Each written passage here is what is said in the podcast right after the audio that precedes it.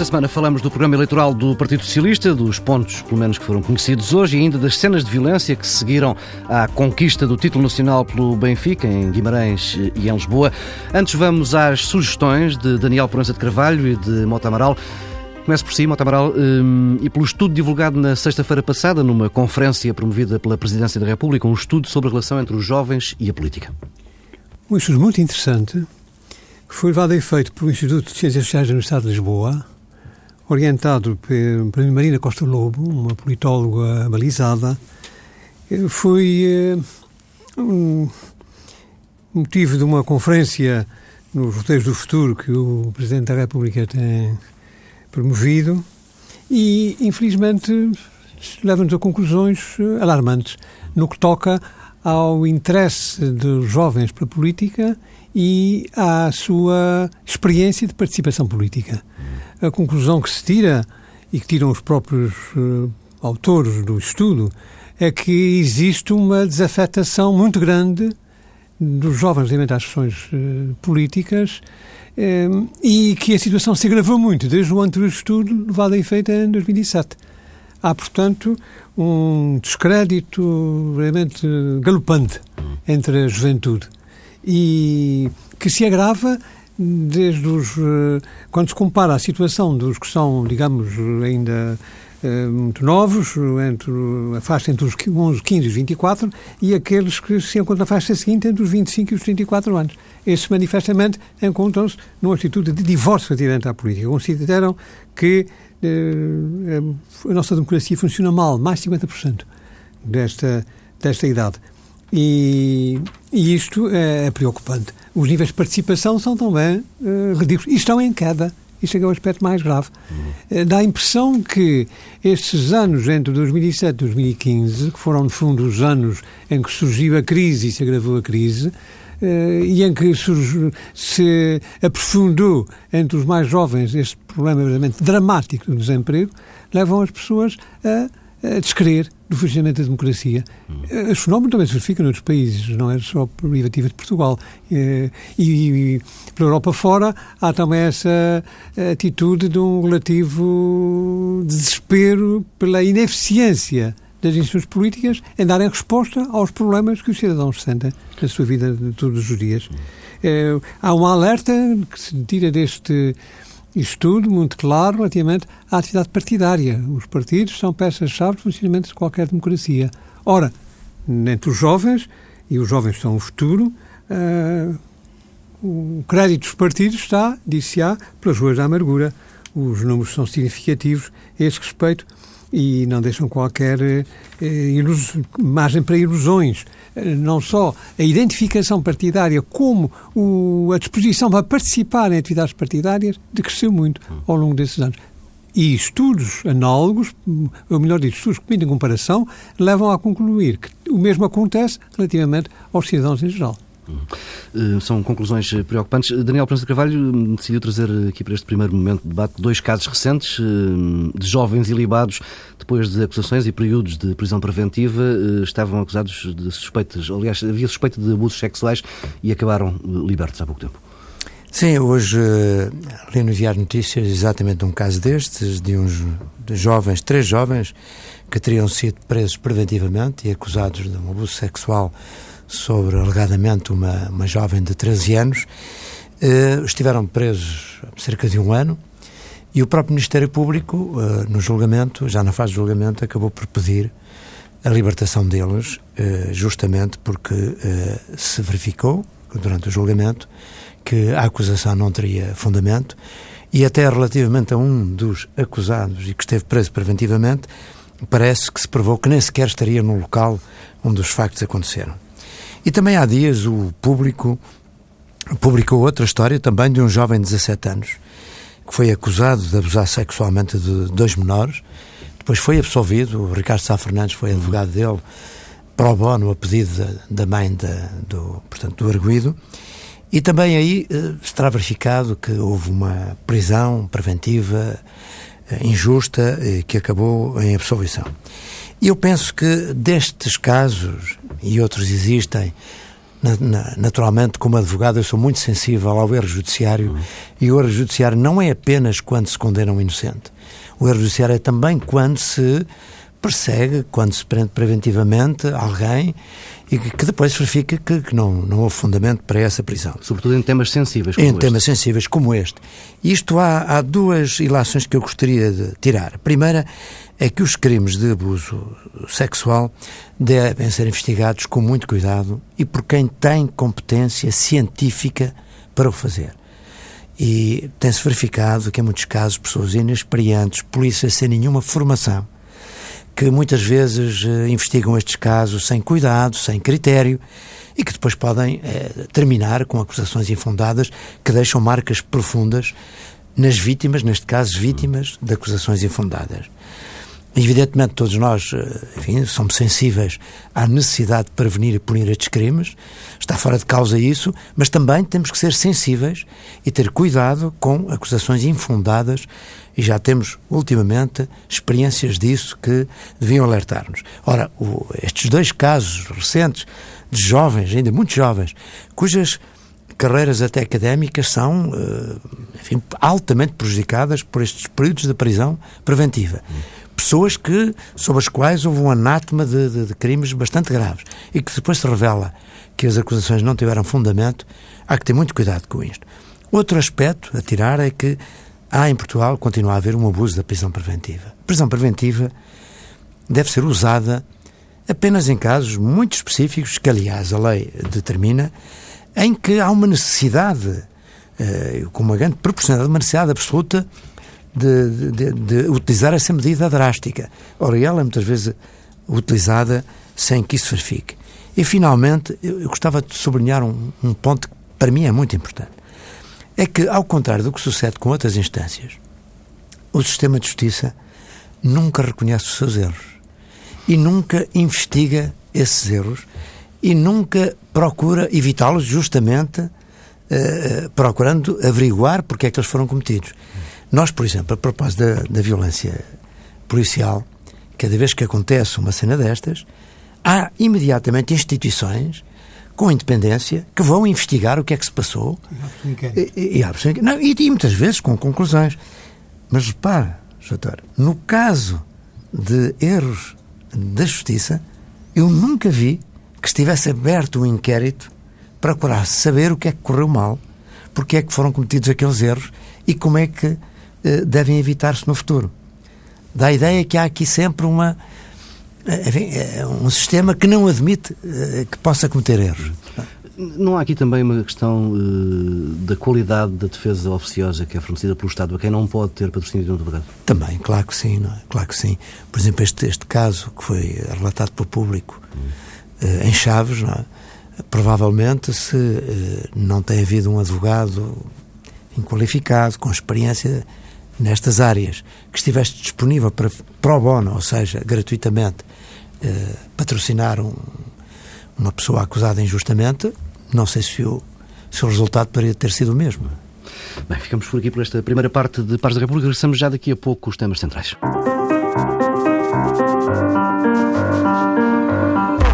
Estamos de regresso com os temas principais. Começamos com uh, o que ficámos hoje a conhecer sobre o programa eleitoral do Partido Socialista. Ainda não é muito, mas uh, há a confirmação de algumas linhas gerais: aumentar o rendimento das famílias, resolver o problema do financiamento das empresas e combater a precariedade e o desemprego. Quanto ao sistema político, propõe-se uma reforma do sistema eleitoral com a criação de círculos uninominais.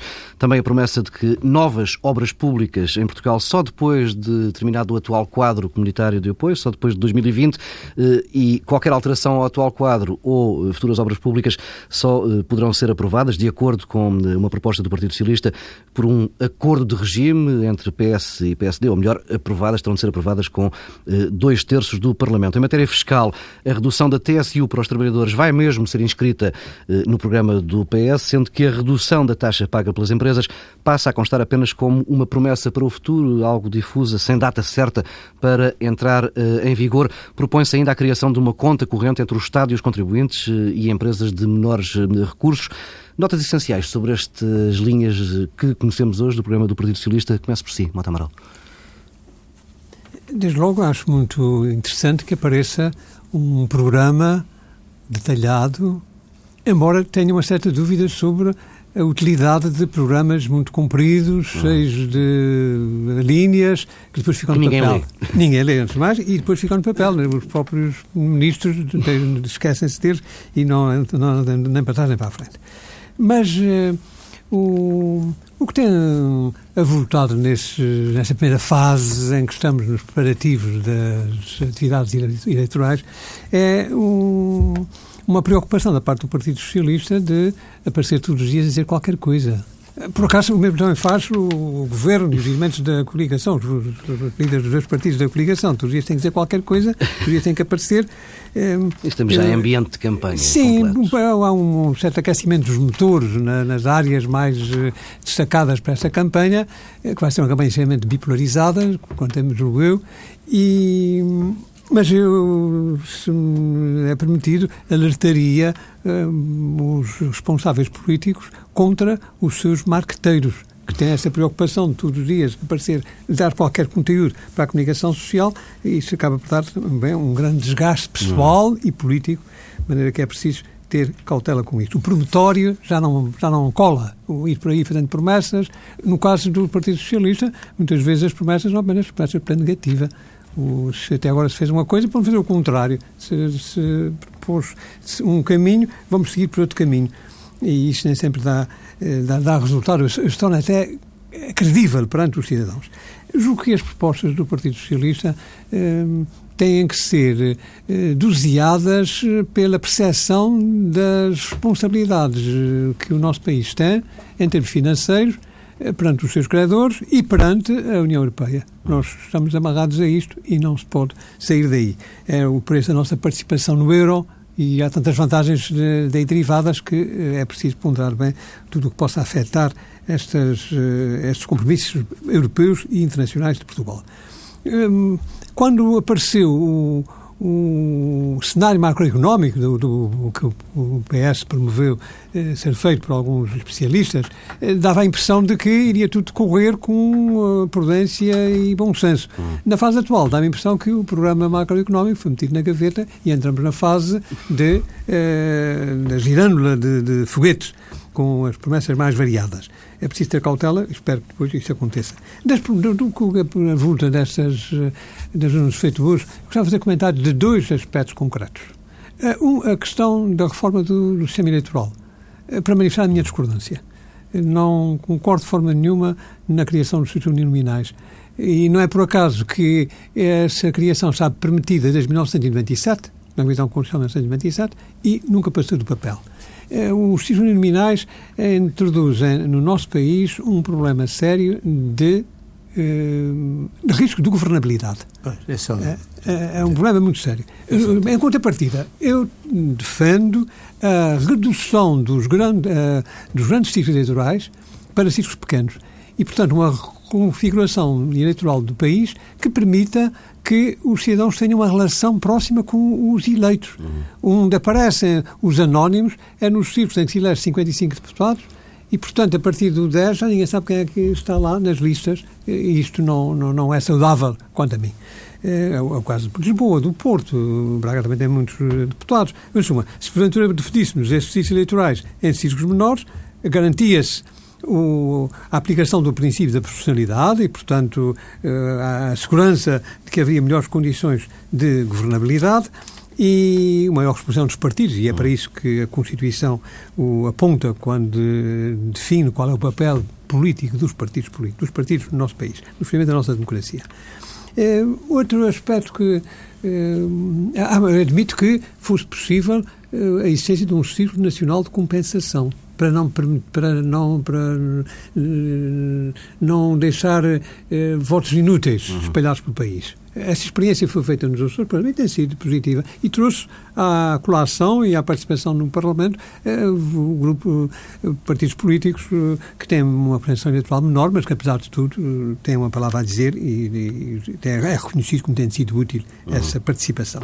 Se o outro aspecto que gostava de, de comentar é a, a conta corrente dos, do Estado do Estado com, os contribuintes. com os contribuintes. Parece uma ideia muito útil. E julgo até que, independentemente da questão uh, político-partidária, um próximo governo devia considerá-la, qualquer que fosse. Uh, é que eu defenda um governo da coligação atual, mas uh, acho que era uma boa ideia que, útil para ser pensada. Porquê? Porque nos últimos tempos ficou a impressão que o fisco se desumanizou em Portugal e exerce um, uma pressão sobre os cidadãos que, em uhum. muitos casos, se torna sufocante. A essência Aliás, do... o programa fala várias vezes nesse tema. Ah, bom, eu, não tive tempo, não tive tempo de ler com, de com esse pormenor, mas concordo plenamente. E, e o que corresponde a uma percepção geral dos cidadãos. É. O FIS transformou-se numa espécie de monstro, de leviatã, que entra por todo o lado. bullying sobre Autenticamente, autenticamente. uh, e, que fica, e que fica indefeso Exatamente. perante as suas exigências. Ora, uh, acresce que, o, relativamente a muitas pequenas empresas, espalhadas por todo o país, o Estado, nas suas diversas eh, encarnações, eh, porque o Estado é plural, é o Estado, o Governo, é as câmaras municipais, eh, são mediante as empresas públicas e por aí fora, a empresas do âmbito do, do, Estado, têm dívidas às empresas privadas por serviços que lhes prestaram, aquisições que fizeram, e depois não lhes pagam, mas exigem que cumpram obrigações fiscais perante o Estado, para fiscais, perante a segurança social. Então as empresas ficam completamente sem saber a classe de virar. E muitas vezes daí resulta um sacrifício dos seus trabalhadores. Porque há muito dinheiro para pagar os salários, porque têm que pagar a segurança social. Vejam como isso é absurdo, completamente absurdo. Ora, a essência da tal conta corrente permitiria, eh, que não deve ser, quanto a mim, reservada apenas aos pobrezinhos, permitiria uma relação mais equilibrada. Eu pago se tu me pagas. E como eu tenho um crédito sobre ti, olha, não pago, porque tenho, tenho, tenho que saber o que me é devido. Daniel Prensa Carvalho, não sei se quer pegar aqui precisamente por esta ideia da conta corrente. Eu, eu acho que é um dos aspectos uhum. positivos que eu verifiquei, enfim, aspectos mais concretos do programa. Eu gostaria de sublinhar três aspectos. É? Um primeiro é o seguinte, mas antes disso, já agora falando do sistema eleitoral, Sim.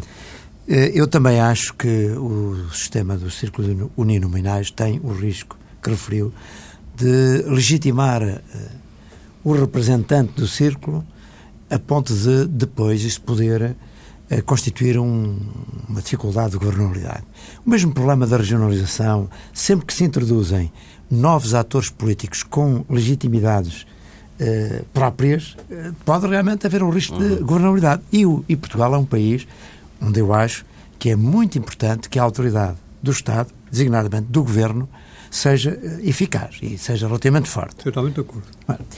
Agora, o que é que eu gostava de sublinhar? Primeiro, há em todo o texto que eu consegui ler deste programa uma ideia uh, de uma alteração uh, da relação entre o Estado e os cidadãos. Uhum. E isso eu penso que é muito uh, prosa e, porventura, até ideia de Tiago Silveira, que é enfim, o coordenador deste programa uhum. e que teve um papel muito importante nos governos do Partido Socialista, o governo Sócrates, enquanto uh, agente modernizador da, uh, da administração hum. pública. E, de facto, se houve uh, coisas notáveis que se passaram nos últimos anos, foi a modernização com os governos PS da administração pública. O Simplex, em todas as suas, nas suas várias aplicações, gerou, de facto, uma relação muito mais próxima e muito mais fácil entre os cidadãos e as empresas e o Estado em muitos sectores, dos registros, do fisco, etc. E, portanto, há uh, neste documento uma ideia de prosseguir de uma forma acelerada esta melhor relação entre o Estado e, o, e os cidadãos e as empresas, também para uh, diminuir os custos do Estado. Porque eu, esse é um ponto que eu acho que ainda há muito a explorar aí. E, de facto, quando neste programa se fala em Estado forte, inteligente e moderno, aliás, eu sublinho que até há aqui, eh, no, no Estado Inteligente, é, uma, uma, se me permite, talvez cópia de um, de um programa que, que, foi feito por um projeto em que eu participei de uma forma muito ativa, que foi o Projeto Farol, uhum. onde justamente nós eh, sublinhávamos muito essa ideia do Estado inteligente. Um Estado, portanto, que eh, procura, eh, nos seus meios, adequar permanentemente aos objetivos em benefício dos cidadãos, das empresas.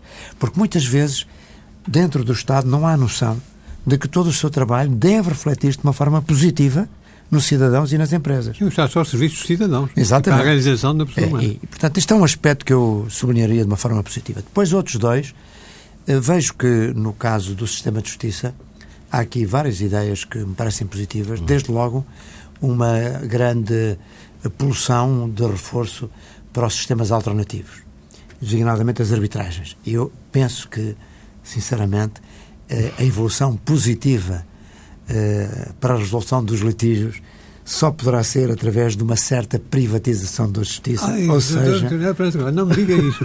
Eu estou totalmente contra. arbitragens. Eu estou totalmente arbitragens. contra isso. Ah, eu Isto sou é, totalmente isto a é favor. a, a distinção de uma justiça para ricos e de uma Não, não, justiça para não. pobres. Não, de modo algum. De modo algum. As dizer, grandes é- empresas é que se colocam na- em árbitros, comprometem-se em árbitros, saem do sistema de justiça Não, e depois repara, ficam só os, A grande vantagem do sistema de para- arbitragem para para o é que são os cidadãos e as empresas que precisam de resolver os seus litígios que escolhem os seus juízes. Eu, aliás, já defendi que no próprio sistema de justiça do Estado pudesse haver, por exemplo, as partes acordarem em que o litígio fosse decidido por um determinado juiz, um determinado tribunal.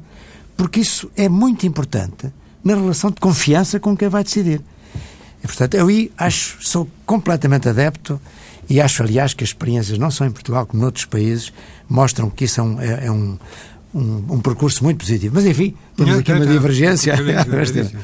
E, finalmente, eu acho que também é um ponto que eu sublinharia como positivo, que é hum, a ideia de que eh, Portugal tem um espaço que deve promover de uma forma muito eh, efetiva e proativa, que é o, o espaço da lusofonia, em todas as suas componentes.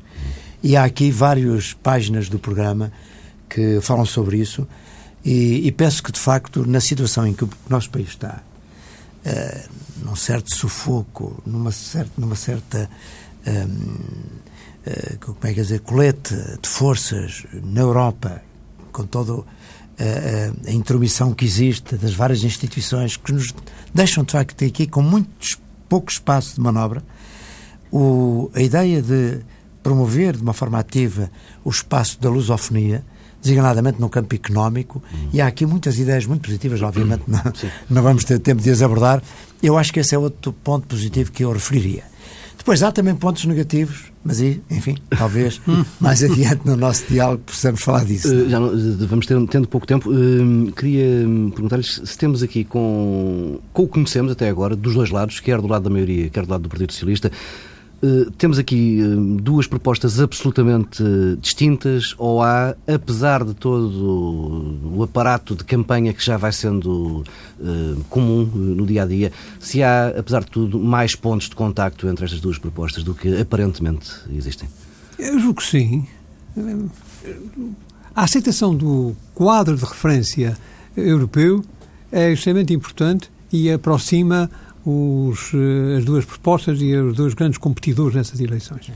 Eh, Há, evidentemente, a necessidade de cada um se diferenciar, de apresentar ideias diferentes e novas, até para motivar os seus próprios eleitorados e os eleitores que estão na abstenção e que com interesse a trazer ah, à participação democrática.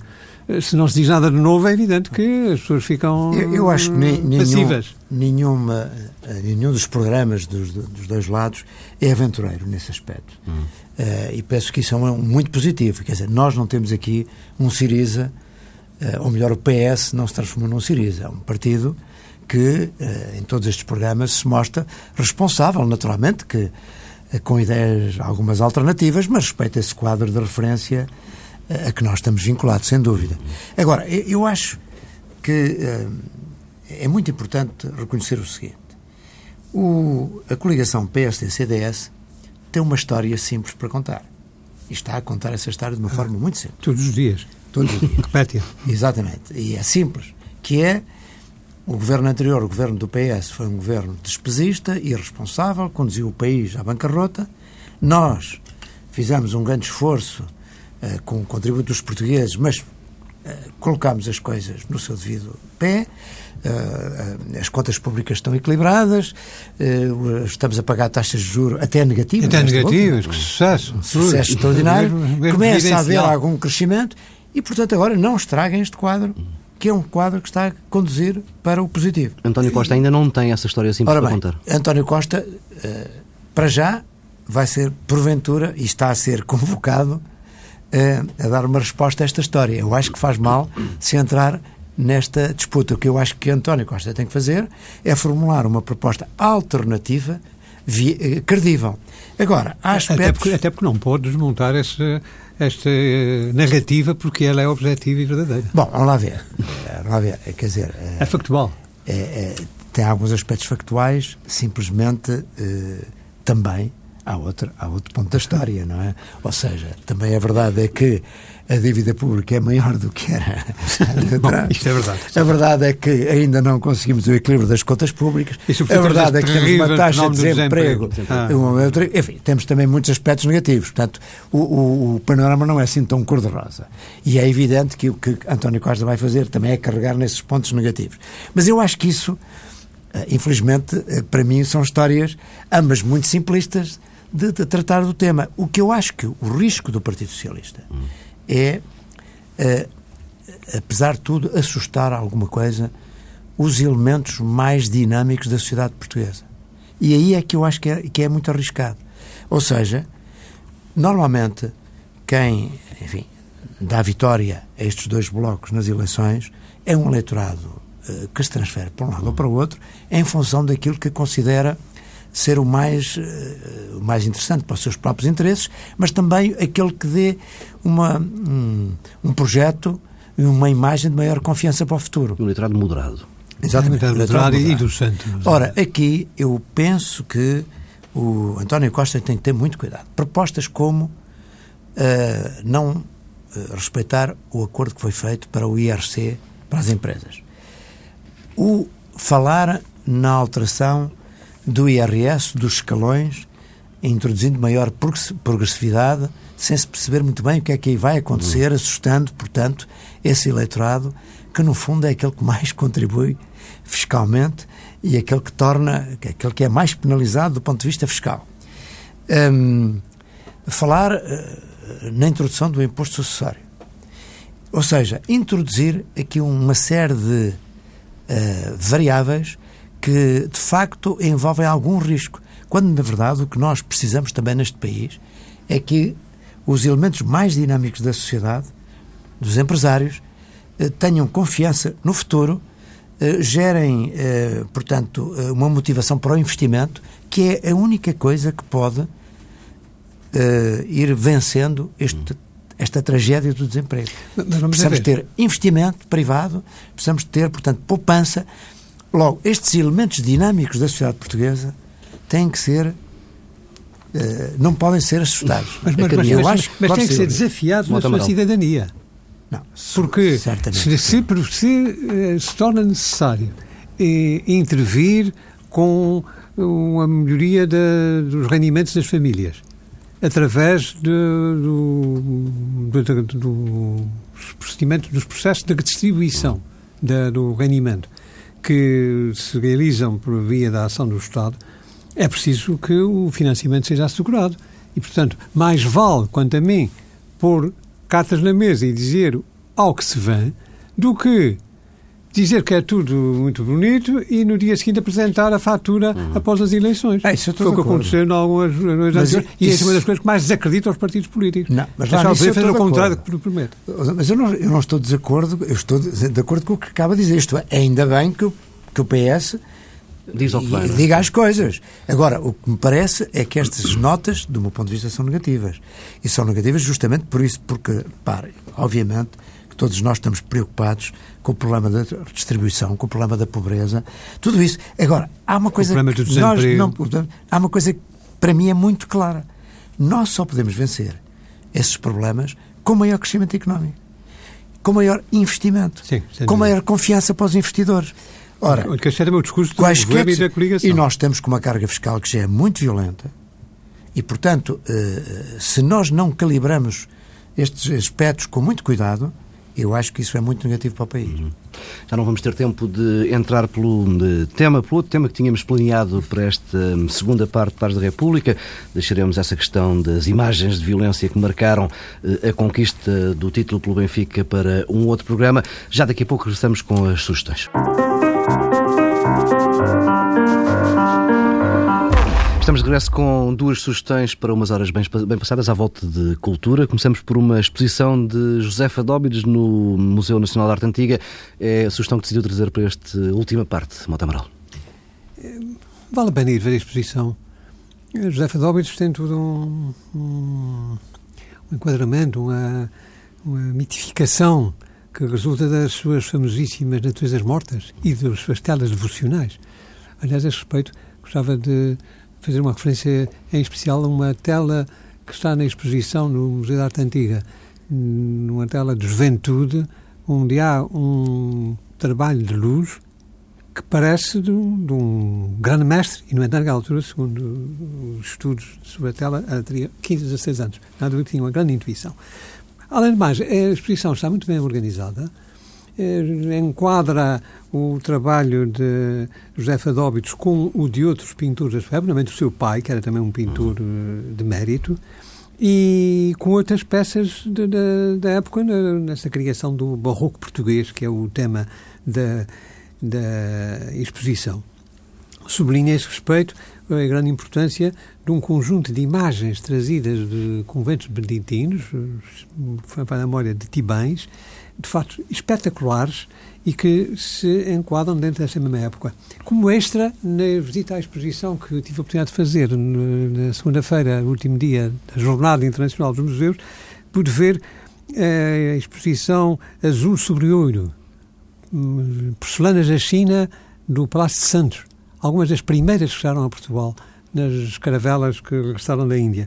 Hum, uma, um deslumbramento sem dúvida alguma. E a esse respeito, o que me gostava de fazer para terminar é sublinhar o dinamismo do Museu Nacional da Arte Antiga, que não só guarda os grandes tesouros nacionais, eh, as, os painéis de Nuno Gonçalves, a famosa tábua do Etche Homo, a custódia de Belém, a Passadas mas nestes últimos tempos tem eh, tomado iniciativas, temporárias, com peças vindas de fora, com peças do nosso património nacional, que o transformou num caso de sucesso, num museu concorridíssimo, sempre cheio de gente, não só estrangeiros, muitos lá se encontram todos os dias, mas muita gente que vai ver as exposições, é, caso para mencionar e para felicitar os responsáveis do museu.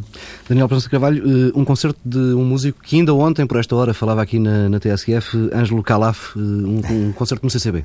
Exato, enfim, depois de, da arte antiga...